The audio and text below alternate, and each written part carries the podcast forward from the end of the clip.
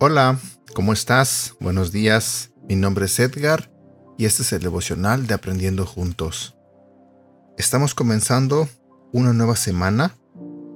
Llegamos a enero 17 y de verdad me sorprende qué tan rápido pasan los días.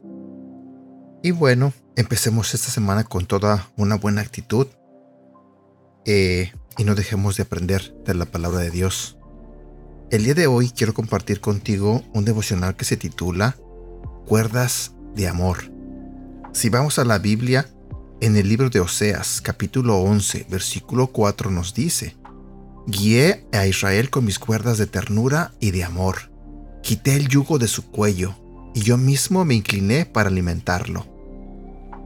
El bebé va tambaleándose y casi se cae, pues todavía no domina el arte de caminar pero no se lastima ni se pega a la cabeza porque la mamá tiene un rebozo amarrado debajo de sus pequeños brazos. Los papás idean formas de apoyar a sus hijos mientras aprenden a ser independientes. A veces, literalmente con cuerdas, como las que usan para que no se escapen en la plaza comercial. Dios también se muestra en Oseas como un padre tierno y cuidadoso.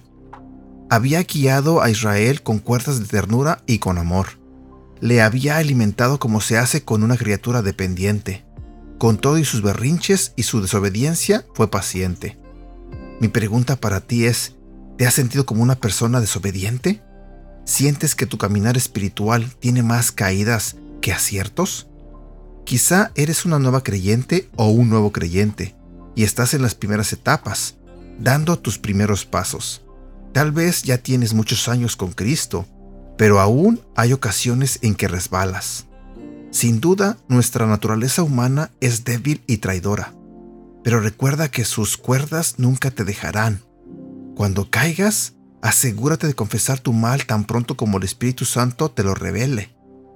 Ponte de nuevo en manos del Señor y deja que sus cuerdas amorosas te rodeen y te levanten. Frase para recordar. Si confesamos nuestros pecados a Dios, él es fiel y justo para perdonarnos nuestros pecados y limpiarnos de toda maldad.